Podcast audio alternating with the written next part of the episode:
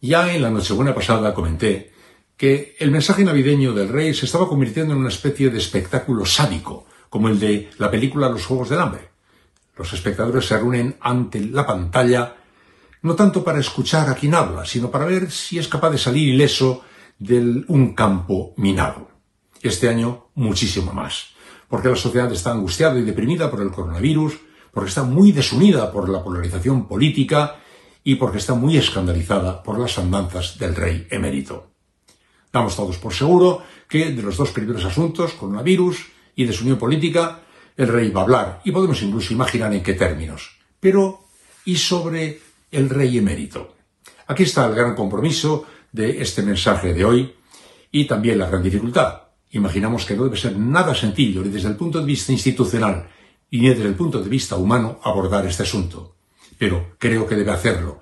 Y creo que además es también una oportunidad. Es la oportunidad que se le brinda de dar un paso decidido en dirección a la gente y liberarse de una vez de las andaderas que están marcando su reinado.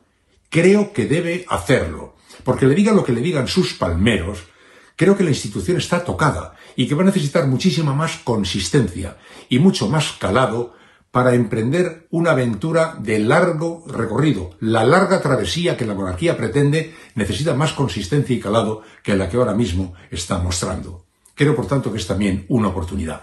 Y creo que los redactores del texto y quienes lo dirigen, en esta ocasión deberían entender que estamos en un momento algo distinto. Debería ser también distinto el mensaje, incluso desde el punto de vista formal, lejos del hieratismo habitual.